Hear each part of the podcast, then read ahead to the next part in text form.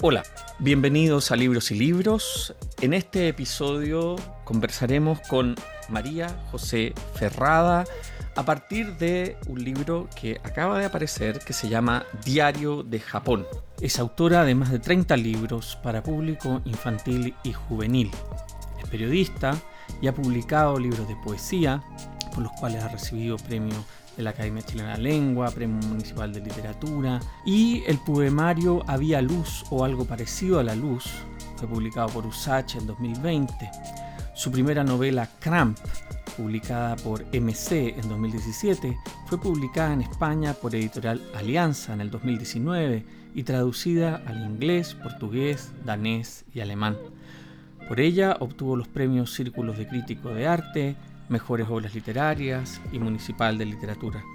Recientemente, y es sobre lo que conversaremos, publica Diario de Japón con la editorial Sex Barral.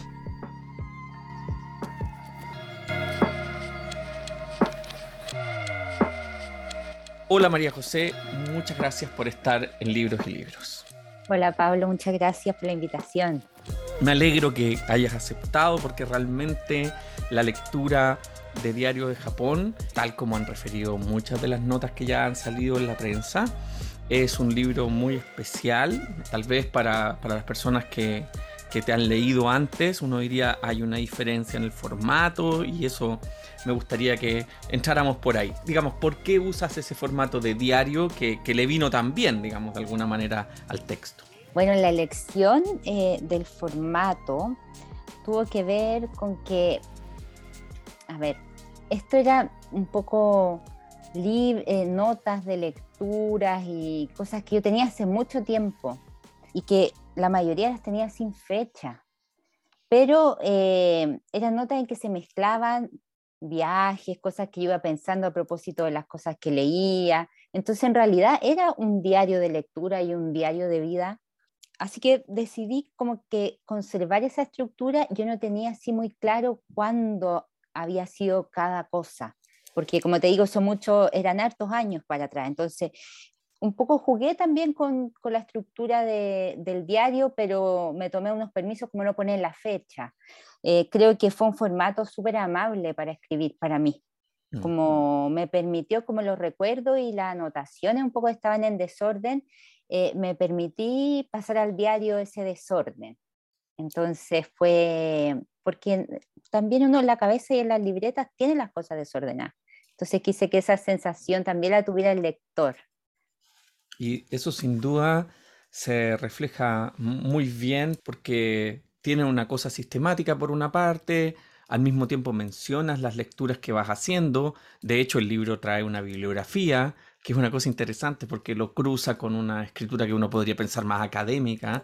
El libro tiene un, capítulo, podríamos decir, de fotografías, que ya nos contarás cómo, cómo se van insertando, pero que sin duda a mí personalmente me recordó algunos textos, especialmente eh, uno que tú como mencionas sin mencionar en la segunda entrada, ¿no?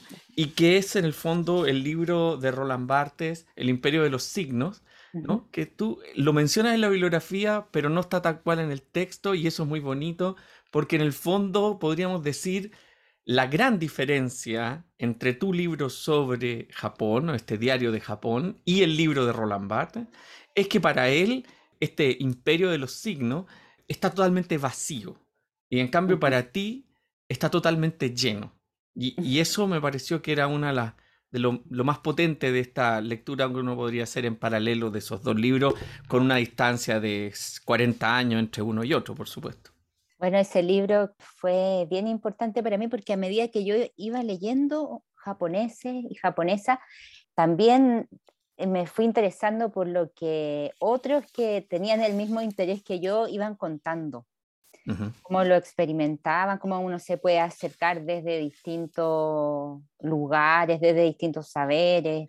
Entonces, también algo que yo creo que, está en, en, el diario de Japón, en mi libro, es eh, este Japón que también uno inventa, ¿no? También probablemente el Japón de Bartes tiene mucho de, su propia filosofía, de su propia de, hasta de mi paisaje natal, hasta de Temuco, entonces Mm. uno va relacionándose sobre todo con lugares que están físicamente lejos, yo creo que uno va armándolo, queda mucho espacio para que uno ponga sus propias cosas. Mm.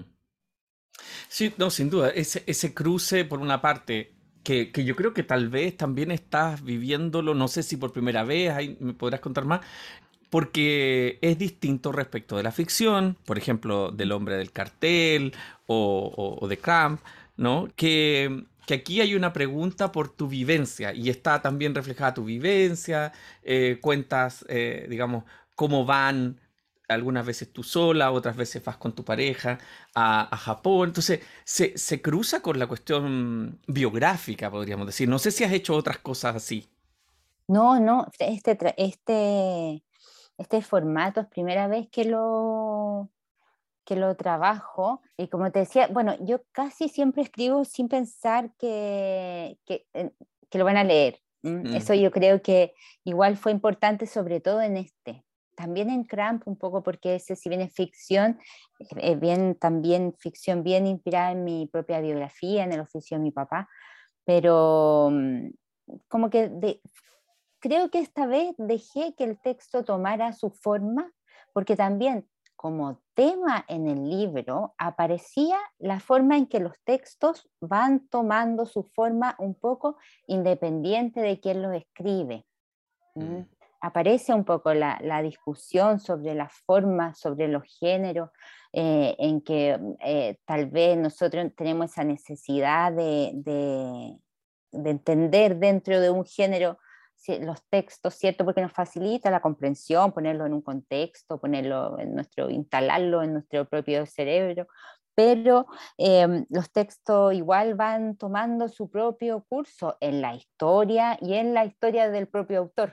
Entonces también dejé un poco que pasara eso porque en el momento de escribir estaba pensando mucho en eso a propósito del Genji Monogatari, que es un libro que cruza un poco el, el- el- con alta fuerza el libro, más que otras lecturas, que creo que ese es el gran tema de ese libro también, ¿qué es?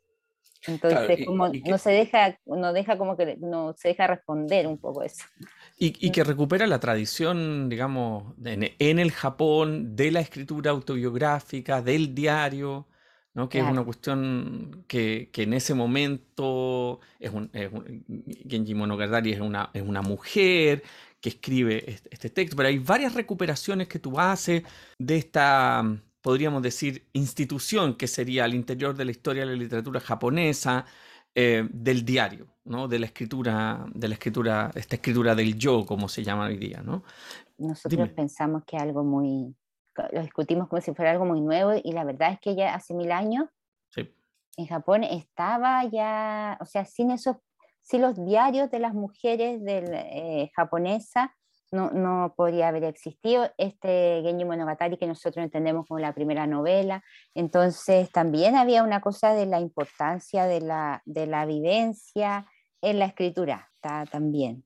Y en, e- y en ese proceso, digamos, que, la, que el libro va reflejando a través de cómo tú reconoces las costumbres, cómo tú vas acercándote a la lengua, cómo tú te vas acercando también al Japón real, versus esa fascinación que puede tener uno, los que no hemos estado en Japón, respecto de este universo estético tan distinto, tanto de la forma, ¿no? Que, que es una cuestión que es muy, muy interesante, que tú misma pones en tensión, así ya al final del libro, cuando explicas también, bueno, también existe un, un lado oscuro de esta forma, existe toda la tradición del terror, de, de- de las tradiciones como más góticas, ¿no? Que uno podría decir, y hasta gore, ¿no? ¿Cómo, Sí. cómo fue ese proceso para ti? Bueno, claro, es como el, el- yo la primera vez que viajé a Japón llevaba ya mucho tiempo leyendo o pensando o tratando de encontrar información sobre este país que me fascinó eh, a, a propósito de, de- las novelas justamente, ¿no? Unas Mm. novelas que me regala un, un- tío y, y así yo empecé como un poco a, a hacer mi camino en un tiempo en que esto era los 90, entonces imagínate, no era tan fácil como hoy día encontrar literatura japonesa traducida. Así que yo siempre estaba buscando qué podía encontrar y había construido un poco, yo creo que en unos 10 años, mi, mi, propio mapa, mi propio Japón. Pero claro, cuando ya fui a Japón, había cosas que encajaban y había cosas que no, con lo que yo me, misma, con la fantasía que yo misma me había creado. Entonces, mm. eso también es, eh, tal vez en el momento fue un poco difícil, algunas cosas, la incomprensión que no tiene que ver con el idioma, ¿cierto? Tiene que ver, eh, eh, va más allá de eso, o sea, como cuando tú sientes que no te puedes comunicar porque, hay, porque las costumbres son diferentes. Mm. Eh, eso en el momento puede haber sido muy complicado para mí, pero cuando ya a, a, la distancia, creo que es bonito como uno va entendiendo que, que, nunca, que nunca va a terminar de comprender ese lugar. Mm. aunque aprendas el idioma, aunque leas todos los libros, aunque eh, siempre va a haber un espacio de no comprensión que, que yo creo que es muy interesante también y, y, que yo lo llevo también a mi oficio, esa cosa de, de, no poder, siempre queda un resto de libro que uno querría haber escrito y no, alcanzó, no, no supo cómo un poco. Y eso es lo que te hace, yo creo, tiene mucho que ver con que tú escribas el libro siguiente. Entonces, esa, esa, como derrota, esa derrota, un poco frente a las propias expectativas o las propias eh, como fabulaciones, eh, yo creo que siempre son como un motor. Yo siempre que vengo de Japón, hay un momento en que me quiero venir y hay un momento en que digo, ay, quiero ir de nuevo. Entonces, mm. creo que pasa por esa, esa incomprensión también. Y en, y en ese sentido, eh, la, la, fascinación en alguna parte, tú, tú, utilizas una expresión muy bonita hacia el final del libro, la página 145 para quien quiera ir, en el que vas sobre el tema de la modernización, sobre esa fuerza que adquiere Japón después de, la catástrofe del nuclear. Y, de, y la caída del imperio y, y, de esa transformación alucinante. Y terrible al mismo tiempo. Plantea esta idea como Occidente, como espejo para Japón y, también yo diría Japón como espejo para nosotros, ¿no? Eso lo agrego yo, pero la frase que utiliza es, a diferencia de lo que ocurre en Occidente, ese útil espejo. Utilizas esa expresión que me parece tan, tan bonita, porque en el fondo toda, toda esa pulsión, em, podríamos decir, orientalista en el buen sentido del término, es decir, de la fascinación que nos produce lo completamente ajeno, es un espejo, sin duda, ¿no? Es un espejo donde nos reflejamos y mm, y, además lo refuerzas más adelante, en ese mismo capítulo, con la frase, o, el capítulo, perdón, siguiente, con la frase de que Japón nos envía mensajes desde el futuro. Esa, esa conexión entre el espejo y el futuro me pareció que eran como una especie de hallazgo en tu libro, así como desde mi punto de vista, de la lectura, por supuesto. Como el hallazgo por una parte de que nos fascina porque es completamente otro, y nos fascina porque como completamente otros nos manda un mensaje de hacia dónde vamos nosotros. ¿no? Mm, mm, mm. Sí, yo creo que, bueno, Japón tiene cierto esta, que yo lo toco muy por encima en el libro, qué pasa cuando Japón después de estar eh, varios siglos cerrados se abre a Occidente y decide occidentalizarse hacer las cosas como se hacen en Occidente. Y a partir de ahí instalan como eh, de forma bien feroz, no sé qué palabra bien utilizar, porque es como que se occidentalizara en extremo. Mm. Entonces, claro, tú ves lo que pasa, por ejemplo, con el exceso de consumo en Japón. Tú ves lo que puede pasar con el exceso de producción de basura en Japón. Lo que puede pasar, bueno, con las bombas nucleares en Japón todo eso eh, es un poco un camino que, tiene que ver con el camino, con un sistema neoliberal también, que Japón lo instaló como el, consumo, el gran regalo un poco que, le da a...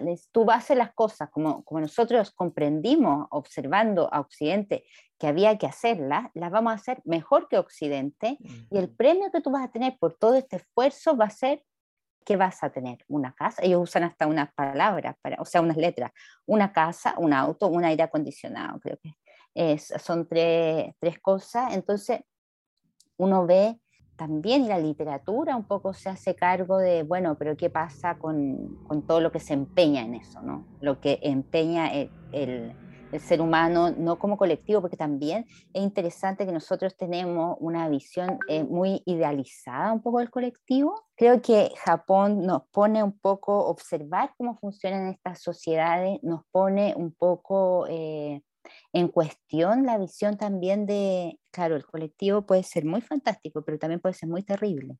¿no? Entregar todo por el colectivo. ¿Y qué pasa con lo que sueñas tú? Que son las pesadillas un poco que se van creando estos salaryman, que son los hombres que entran, que, es que no son unos pocos, no son, eh, son, muchos.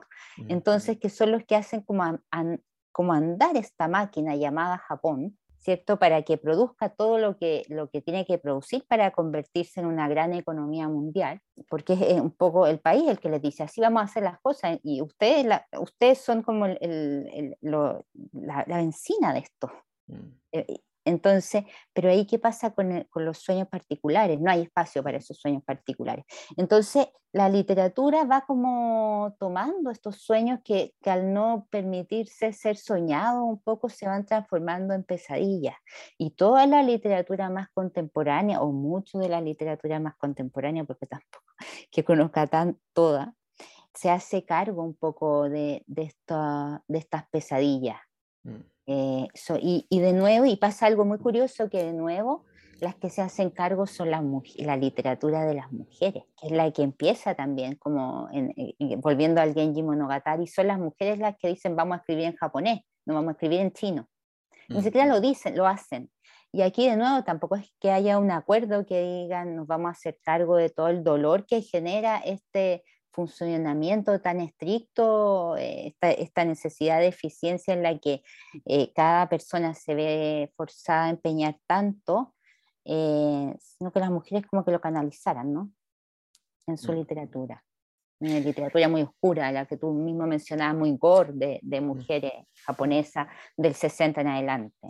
Y, y esa combinación también pasado, presente, que tú trabajas muy bien en el libro, también lo refieres a través de la experiencia de Tanizaki y ese libro hermoso que se llama El elogio de la sombra, pero esa tensión también, ¿no? Como de, cómo de alguna manera se produce esa ambivalencia entre la fascinación que nos produce el Japón del pasado y al mismo tiempo el de la eficiencia tecnológica y del, del futuro y el como si fuera un pliegue medio extraño, ¿no? Como, como lo refieres muy bien en el libro, por supuesto, es imposible de, resumir en, una frase, pero que es como nadie puede vivir hoy completamente en ese mundo fascinante, estetizado, ultra estetizado del pasado, y tampoco se puede vivir completamente fuera de las formas que influyen desde el pasado la cultura del presente.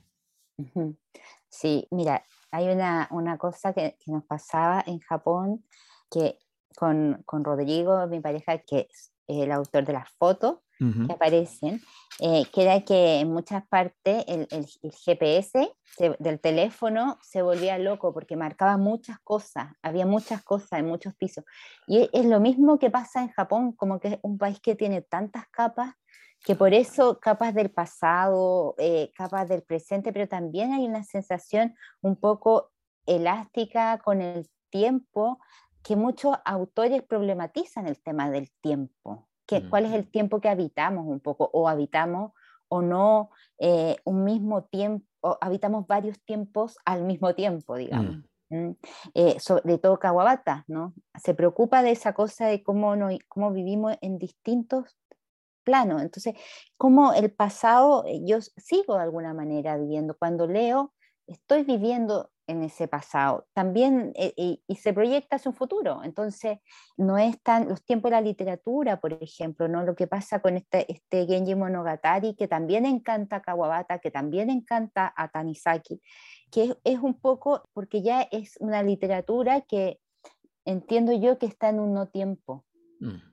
Mm, y eso para nosotros que vivimos en la, en la actualidad, de, bueno, en la actualidad noticiosa, en la actualidad literaria, un poco se nos olvida que los libros tienen ese otro tiempo en el que andan a su manera y van tomando lo que, lo que adquieren de cada tiempo, lo que, como si fueran también los libros, se fuera adhiriendo como esta pátina de tiempo eh, de la que habla Tanizaki en el elogio de la sombra, se fuera también llenando de una pátina de lecturas de las distintas épocas, de las distintas lenguas.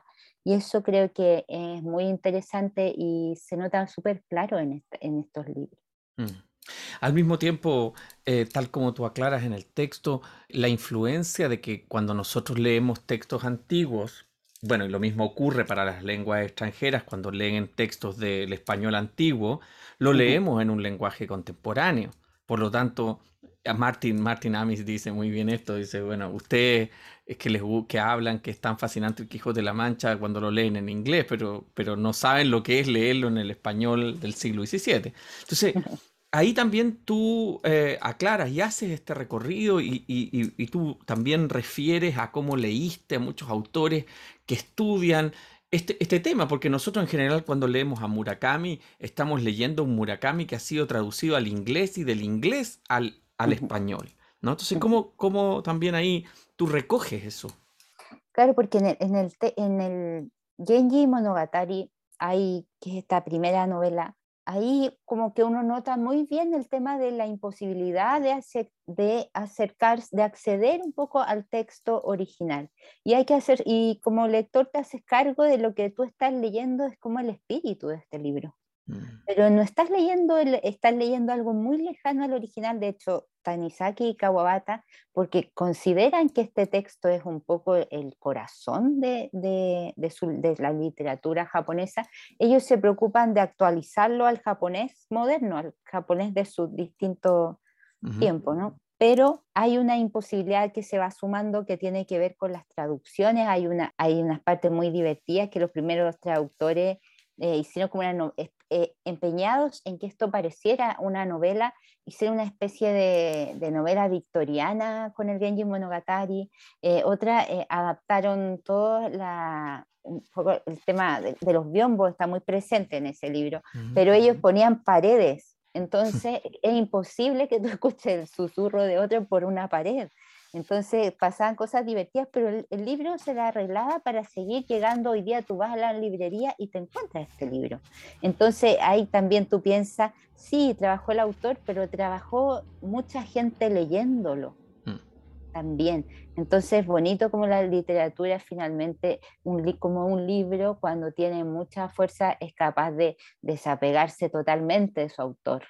No, no, es, es evidente. Y tú además con esta especie de mosaico eh, de, autores antiguos, pero también contemporáneos, y cómo esos autores contemporáneos vivieron la herencia, ¿no? Porque aquí tú mencionas a Kawabata, mencionas a Mishima, ¿no? Y a Tanizaki, son autores del siglo XX que sirvieron, podríamos decir, de divulgación en el mundo contemporáneo. De hecho, bueno, esos son los primeros autores que son traducidos por el Grupo Sur en Argentina, que son las primeras traducciones que nosotros pudimos leer en español.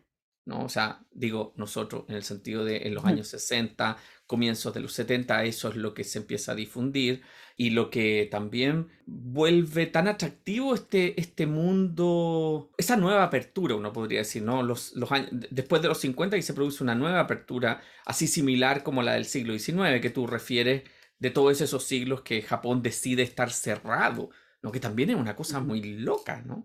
Porque, claro. eso es una cosa muy, muy extraña. Claro, Japón se cerró y se abrió tres veces en lo que hay como registro. Mm. Y, creo que, no estoy segura si la, casi segura que las tres fue alrededor de tres siglos cerrado. Pero la última se dio cuenta que ya no había, no había otro cierre un poco. Ya, ya, todo está tan interconectado que no es imposible que un país diga yo me cierro y ni, ni, ni no, no, sale ni nadie local, digamos, ni entra ningún extranjero, que fue lo que hizo Japón, pero hace muy poco, porque piensa que a fines de, a, a mediados de 1800 Japón todavía estaba cerrado, nosotros ya existíamos.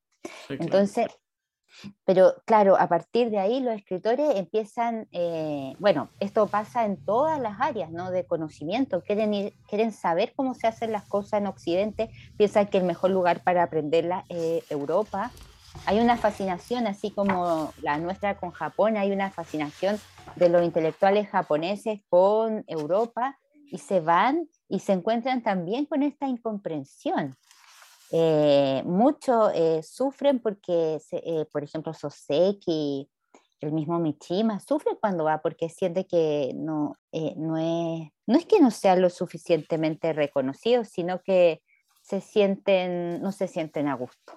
Eh, de hecho, Soseki vuelve con una crisis nerviosa bien grande después de su viaje a Occidente, pero ellos quieren aprender la forma de contar que tiene Occidente, a, eh, utilizarla también en su novela, porque, los eh, porque eso se estaba haciendo en todos los ámbitos, también los que hacían tecnología, o sea, por ejemplo, los que hacían eh, qué sé yo, estaban preocupados del medio ambiente, también estaban viendo cómo se hacía eso en otras partes, los que estaban preocupados de la energía, del transporte, fueron a hacer los respectivos estudios y cómo ellos podían sumar lo japonés a eso, mm. adaptar eso y japonizarlo.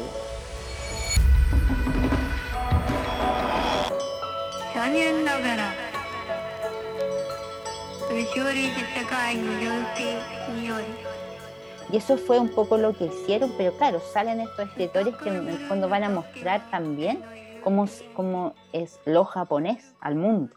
Mm. Y quedamos bien alucinados todos porque hay muchas cosas en, en, el cómo narrar, así como ellos quedan muy impresionados con cosas de la literatura occidental, también a nosotros nos llama la atención su, su literatura, este desapego de las tramas que a mí, a mí me, me, encanta, como Kawabata decía que no le importaba, por ejemplo, dónde terminaba la novela, que eso no era lo importante, que cómo le podía preocupar cómo terminaba la novela. Eh, y también que alega ¿no? que lo importante, si no tiene trama, no es novela. Pero todo eso eran unas discusiones súper apasionadas y súper técnicas. Entonces, muy bonito de, esa época.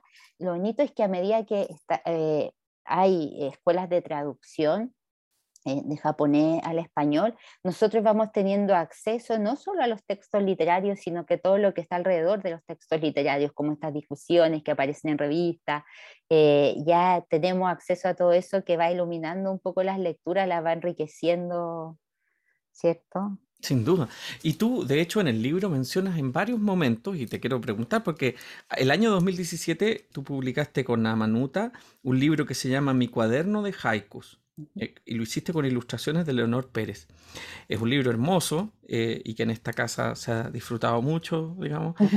Pero, pero mi pregunta es, mencionas mucho que vas con una traductora. Cuenta un poco más porque te, quedas ahí, no, no, no, explicas completamente cuáles son tus actividades o qué libros son tus libros que se han traducido al japonés y cuál es tu experiencia en eso. Eh, mira, yo tengo tres libros traducidos al japonés, de mis libros infantiles, pero hay dos que son, eh, bueno, no, eso nunca tiene que decir uno, hay dos que son especiales porque los otros libros se pueden sentir mal, pero hay dos que sí, efectivamente son especiales porque son libros para niños con autismo. Es un proyecto que yo tenía hace mucho tiempo y que solo encontró su lugar en Japón, una cosa alucinante. Entonces, dos veces viajé por ese tema para hacer las presentaciones con los niños, con la librería, la biblioteca, de esos dos libros que, son, que cuentan un poco la historia de un niño con autismo, eh, su día para niños muy pequeños, esto es para niños de 5 años, 6 años, cuentan el día un poco de, de, este niño, las cosas que le gustan, pero también lo cuenta con pictogramas, porque el pictograma facilita mucho la lectura a los niños que efectivamente tienen autismo. Entonces es un libro pensado para la sala de clase en la que están todos, para entender que el niño que tiene autismo no tiene una pataleta de mañoso, sino que hay cosas que le provocan mucha inseguridad y que, pasa con el tema del ruido, todas esas cosas, pero contado con un cuento. Entonces, eso apareció en Japón. Teníamos que hacer más, eh, mucha la traducción al japonés, pero la, traducción a los pictogramas. Entonces, trabajábamos también con, con gente en España. Y finalmente esos libros salieron.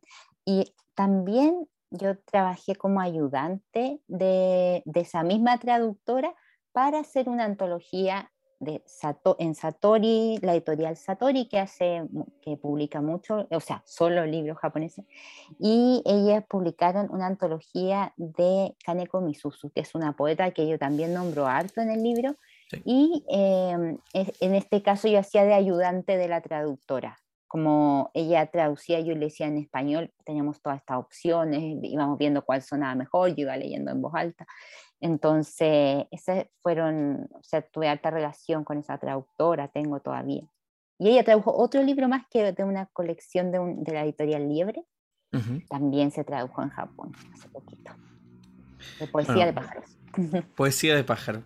Eh, es una experiencia sin duda alucinante porque está este, este hecho, como, bueno, como también cuando ocurre con las lenguas eslavas o con las lenguas no, que no son de origen ni indoeuropeo, ni tienen la relación con algo que uno puede identificar, porque eso es una cosa que es muy extraña, ¿no? Mm. Como, como aquí no hay nada que tú reconozcas y sin embargo ahí está tu libro, tu, tu digamos, tu narración y, y, esa estructura que cuando entra en ese otro idioma ya entra en, un, en una especie de como corriente que es difícil de, de dominar. Y en ese sentido tú cuentas también tu experiencia del aprendizaje del japonés, y, y, toda esa tarea, ¿no? Que, que, que también no, no, deja de ser, como aprender un idioma sin estar, sin viajar, y hasta que viajas y descubres tu nivel real, por decirlo de alguna manera, ¿no? Claro, una cosa es el B1 en el papel y otra cosa es el B1 en, ya en el aeropuerto, ya no funciona, funciona como A1. Es tremendo. Sí, eh, ese fue eh, el tema del idioma fue como, bueno, yo después de estudiar periodismo, yo estudié periodismo, después de estudiar periodismo estudié una, eh, unos años traducción japonés-español en la USACH, pero yo ya trabajaba como periodista, entonces se me hizo muy, muy difícil y lo dejé en segundo año, mitad de segundo. Pero seguí en, en un instituto, el Instituto Chileno-Japonés, y cuando fui la primera y la segunda vez, yo algo hablaba, me comunicaba y podía participar en conversaciones así muy básicas, ¿y qué haces? ¿Por qué te gusta Japón? Esas cosas. Ya cuando empezaron a entrar en profundidad, que tampoco pasaba mucho eso, eh, ya, ya dejaba de entender. Pero ya es, de eso no queda nada. Y lo que a mí me interesaba, que era leer, me, me fui dando cuenta que no, o sea, tampoco quiero desilusionar a la gente que pueda estar estudiando japonés, pero para mí era casi imposible porque yo no tenía esa, como esa sensibilidad visual que necesitaba para aprender los pictogramas y, identificarlo y creo que se necesita muchos años, tal vez si me lo planteo y digo, en los próximos 15 años voy a estudiar japonés, probablemente pueda, pero también con el aprendizaje de los idiomas pasa que uno se pone como ansioso y quiere aprenderlo rápido y bueno, la cosa es que no aprendí. Pero, pero en el fondo te mueves en una oralidad que funcional, digamos. Sí, sí, yo la casa, la primera vez yo fui a una casa de una familia, de la familia Matsumoto, los padres de una amiga, y podía comunicarme con ellos, pero se reían, claro, como yo hablaba, y eso también eh, inventábamos ahí unas palabras como con señas, y eso era muy también bonito, divertido y nos, nos, pudimos como, tengo mucho cariño por ellos y nos comunicamos con tan poquitas palabras. Entonces eso también es, bonito como finalmente con lo poquito que tienes de lengua igual eh, puedes comunicarte tal vez más que con gente que habla la, la misma lengua. Y cuando, y cuando tú recuerdas esta vida en esta familia, tú dices que te pasaba un platito con garbanzos para pasar de un platito a otro los garbanzos y aprender a la manera correcta. Esa, esa manera correcta, me interesa plantearte esto porque, porque nosotros podríamos decir de alguna manera en, en, en, los últimos 10 eh, años hemos eh, vivido en distintos, de distintos modos como una aceleración de la transformación de las formas. ¿no? Uno podría decir, por ejemplo, basta pensar en la presencia de, de, algunos elementos que han cambiado radicalmente en la cultura contemporánea. Uno dice, oye, hace 10 años atrás no hubiésemos imaginado jamás esto. ¿no? Pero esa transformación de las formas, en este caso, cuando, cuando tú cuentas esta, esta visita a Japón, ¿no? da la sensación como que, que hay una parte de la formalidad que ellos poseen que es necesario como asumir porque no hay otra manera de integrarse si no es a través de la forma. No sé si me explico. Sí, sí, no, totalmente.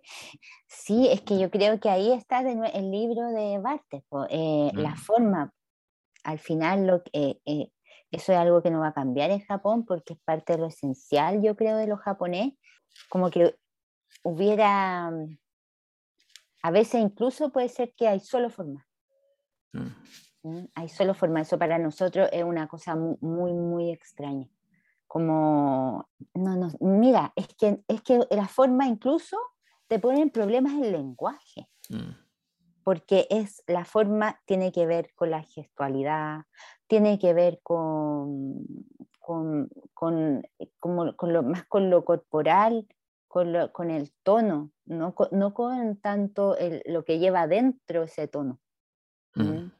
Eh, por ejemplo, yo viví harto tiempo, Motoko, que es un personaje del, del diario de Japón, bueno, es mi, mi, mi, amiga, como hermana, y cuando ella llegó a Japón, vivía conmigo, vivió conmigo como dos años y, y pasaba que la cosa de utilizar los objetos para otra cosa. Una vez yo estaba abriendo un tarro y no lo podía abrir.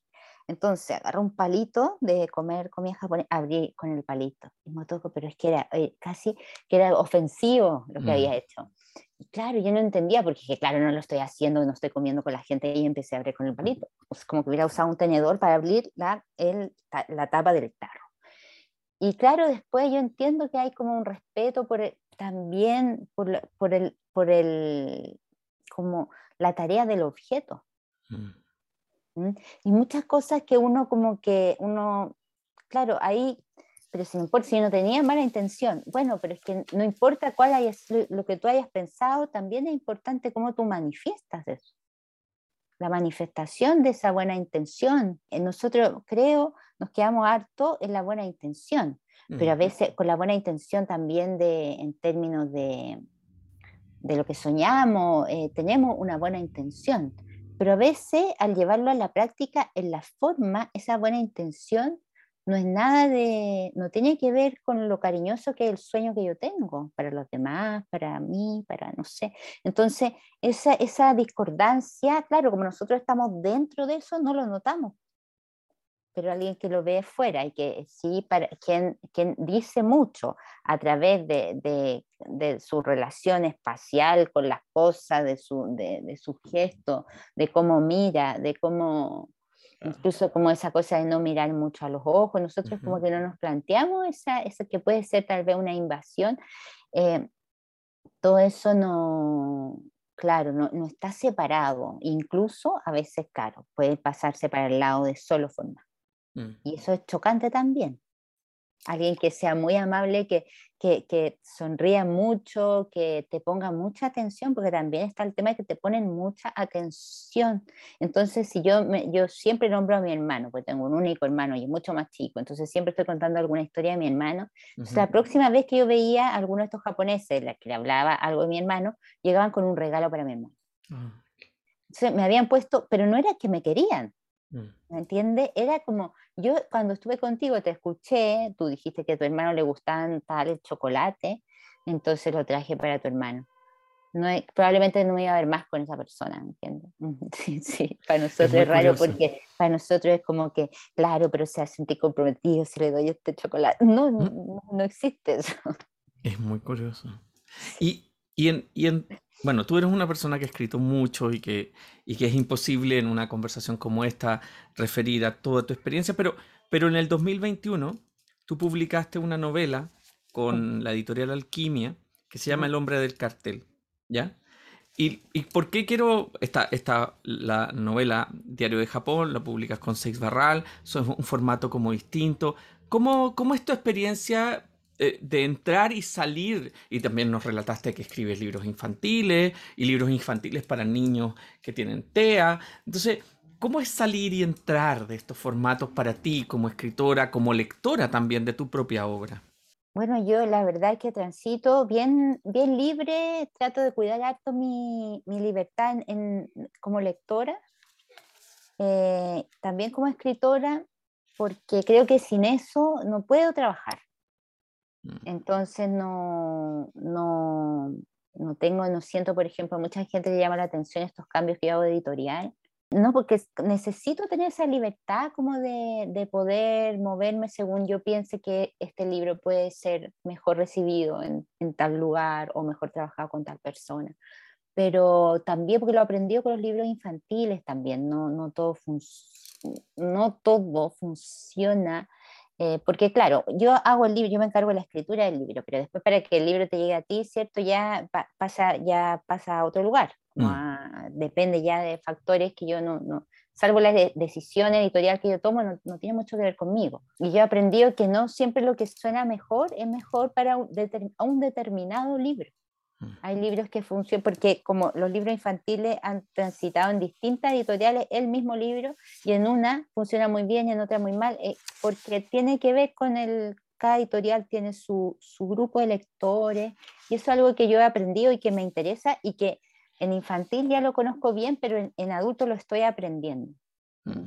Entonces me interesa también porque a mí, claro que yo si bien no me hago cargo de vender mis libros, pero a mí me interesa cómo funciona esa parte. También tengo un interés cómo funciona, cómo es la relación con los libreros, cómo eso, porque es parte mi, también de mi, de mi, está muy vinculado a mi oficio. ¿Y, y, y, tú sientes que hay una conexión, por ejemplo, entre el hombre del cartel y el diario de Japón? Puede haber, porque puede haber una conexión, tal vez, porque a mí me gustan mucho los personajes que son frágiles. Mm y en el diario de Japón yo hablo de mi propia fragilidad. Eh, y ahí como tal vez yo tengo cariño por los personajes que construyo de, las novelas. Y creo que mm, ahí eh, en Diario de Japón tal vez se puede entender el cariño por, algún, por el hombre del cartel, por, el, por Ramón, ¿cierto? Que este hombre que decide irse, este, como que está, sale del sistema también es, una preocupación que yo he tenido en mi vida también, como no, no que yo haya salido del sistema, pero por ejemplo eh, en el diario de Japón aparece cuando yo cuidaba a los niños mm. eh, con autismo y em, ahí se va entendiendo ciertas, ciertas... Este libro tal vez puede dar alguna luz de esa, la construcción de esos personajes. A mí me interesa también cómo en la literatura japonesa más contemporánea aparecen personajes el personaje del supermercado, el cajero del, el, el, del convini, del, de estos mini market, mm. eh, aparecen cosas que en nuestra literatura yo encuentro que están un poco ausentes. Entonces mm. me, siempre me inspira eso, eh, o eso, hay harto narrador niño también, a mí siempre me llama la atención, estoy buscando esos narradores, y, y esta literatura también, bueno, que desde Banana y Ochimoto en adelante tiene una cosa medio infantil que a mí me interesa, ¿no? Como de, de un poco estos personajes así como medio secundarios, ¿no? Y, y, que tienen, y que tienen directamente relación con, eh, podríamos decir, eh, subproductos culturales de la hipermodernidad. Totalmente, pues lo que va dejando fuera, que lo también de Japón lo interesante es lo que construye y es súper interesante todo lo que en esta construcción va dejando fuera, porque también es lo que eh, se parece harto a lo que nuestras sociedades van dejando fuera. Uno ve eh, por qué a estos niños eh, tú vas a un liceo en, no sé, un lugar muy pequeño, muy pequeño, y tú encuentras con un niño fascinado con Japón y que se ve distinto a sus compañeros porque se corta el pelo de otra manera, está como, él mismo asume como, eh, adopta una distancia, pero esa distancia él la adopta porque tal vez eh, es su, ya su, su, lugar el que no, le, no lo acoge. Mm. Mm. Bueno, y ahí el paso a una estética determinada es muy importante claro, el paso a, una, a construir este, porque esto a mí me da la impresión, sin saber, sin tener idea de esta teoría mía, que habitan un Japón, como así uno puede habitar distintos tiempos, también uno puede habitar unos territorios fantasmales, y ellos, ellos habitan este Japón fantasma, y ahí sí son ciudadanos. Entonces esa construcción es muy bonita porque también el anime y todo esto se hace cargo mucho, por, por ejemplo, hablamos de este gato del futuro, de Doraemon. Y este gato que, que, lo que, bueno, Doraemon para los que no lo conocen es este gato cósmico, ¿no? Que viene un gato azul, que viene del futuro y que tiene un amigo que se llama Novita. Y Novita es como el anti niño japonés, porque le va mal en el colegio, lo molestan, tiene todo, todo lo que tiene que hacer no lo hace. Eh, entonces ese, ese niño, pero el gato igual lo quiere y lo reta, pero lo quiere. Entonces ese niño es como un alivio para los niños. No, ahorita no le va bien en el colegio, que eso es allá. Y el gato igual quiere jugar con él, lo eligió a él. Entonces, como que hay mucho de, de también de, y en Miyazaki también. o sea, de liberarlos en el fondo de la hiperadaptación también, ¿no? Sí, y de asumir que el que queda afuera también va a encontrar formas de felicidad. Mm, no es todo el, el salaryman. Mm. No es solo ese hombre que finalmente va a usar corbata, ¿no? Y que va a ir al trabajo y que va a tener el mismo trabajo 40 años. Y, en ese sentido, como tal como tú dices, cuando uno encuentra en Chile esos niños fascinados con el anime, que pasan a vestirse de esa manera, bueno, yo, lo, yo lo, inmediatamente lo relaciono con la fascinación que vivimos los que éramos jóvenes en los 80, ¿no? Con, con la fascinación con la comida japonesa, ¿no? Como que uno iba a comer al Japón, uno iba a comer al, al, al Yoko, al Mikao y todos esos lugares, porque en el fondo también tú eras otra vida, ¿no? En un momento de un oscurantismo enorme en Chile, sin internet, uno tenía unas referencias de un lugar donde la vida era completamente otra. Ahí hay una vida prestada. Pero antes, antes de terminar, te quería, te quería preguntar por, por esa insularidad de mm. Japón y que tú también de alguna manera la dejas ver en relación con la insularidad de Chile. Mm. Sí, claro, porque son estos lugares que, que de alguna manera creo que la isla hace su propio sistema. Siempre eh, eh, tiene un, como, crea su propia, sus propios códigos, su propia estética, su propio, es un poco autosuficiente, pero también es un lugar eh, con el que uno sueña. Entonces también, bueno, que también pasa con Chile. Mm. Chile también genera un sueño. Imagínate en los años 70 y todo, todo lo europeo sabía más de Violeta Parra que nosotros. Cantaban eh, todo, como era un sueño de que había una forma de construir una sociedad que iba a funcionar en Chile. Mm. Mm. Hay ese también, ese, ese imaginario y lo mezclan con la cordillera y, y una, una serie de proyecciones de lo que ellos quisieran y que tal vez para nosotros son, significan otras cosas. Entonces creo que la isla tiene eso de, y también que te permite esto que este mismo paréntesis que tú decías cuando eh, uno comía comida japonesa, que eh, es eh, estar en otro lugar, hacer un descanso de, como del propio, de la propia vida, ¿no? En este caso de, la tierra, porque está rodeado de agua. Sí. sí. Descansar un poco, si uno necesita un poco eso, esos descansos. Eso por último, no puedo dejar de preguntarte sobre la relación con las imágenes que están en el libro, que son muy bonitas fotografías de Rodrigo Marín, y que está intercalado, ¿no? De una forma muy interesante porque no está, o sea, están referidas en el texto, pero no tal cual. Eh, están estos hombres de caja de cartón, y está también el barman, digamos, el, el, bar de sushi. Y hay muchas cosas que, que, claro, uno encuentra tal cual, pero otras no, ¿no? Por decirlo de alguna manera. Eh, y, y, que, y que es como si fuera como un, un, un, pliego, como se dice en el mundo editorial. Hay un pliego que está entero dedicado a estas fotografías. Son todas prácticamente verticales y tú fuiste eligiendo esa selección, ¿cómo, cómo, cómo la hicieron? Es también la historia de sus viajes, ¿no? O sea, no es cualquier fotógrafo, es tu pareja también. Claro, eh, Rodrigo eh, tomó las fotos, pero yo al momento de hacer este libro le dije a él que eligiera cuáles son sus fotos de Japón, porque me interesaba también que no fuera, yo no quería que el diario fuera esto es Japón, sino que este es mi Japón. Probablemente otras personas lo vienen de manera diferente y eso era muy claro en la foto. Había cosas en las que coincidíamos, que eran eh, imágenes que eran muy, eh, que encerraban mucho, pero había otras en las que yo ni siquiera había reparado. Entonces también que hay un Japón que era mío, pero hay otro Japón que es de Rodrigo.